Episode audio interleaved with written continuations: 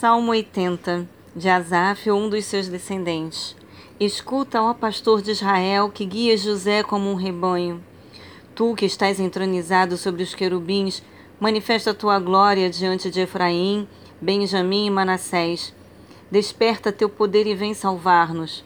Restaura-nos, ó Deus, faz brilhar tua bondosa face para que sejamos salvos. Eterno Deus dos exércitos, até quando em tua ira santa ignorarás as preces do teu povo? Deste-lhe a comer o pão das lágrimas, a beber um pranto triplicado. Fizeste-nos objeto de contenda dos vizinhos e de nós zombam os inimigos. Restaura-nos, ó Deus dos exércitos, faze resplandecer sobre nós o teu rosto para que sejamos salvos.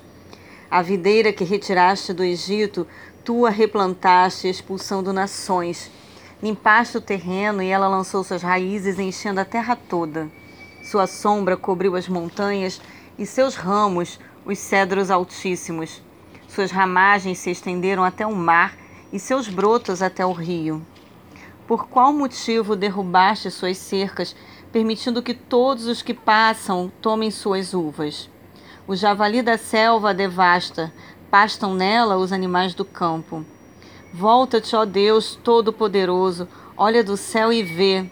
Vem visitar esta videira da raiz que a tua mão direita plantou, o filho que para ti fortaleceste. Ei-la incendiada, cortada. Pereçam eles sob a ameaça do teu rosto. Pousa tua mão sobre aquele homem que está à tua direita, o filho do homem que para ti mesmo fizeste crescer. Não nos afastaremos de ti. Tu nos conservarás a vida e invocaremos o teu nome. Restaura-nos, ó Deus, Senhor Todo-Poderoso. Faze brilhar tua face sobre nós e então seremos salvos.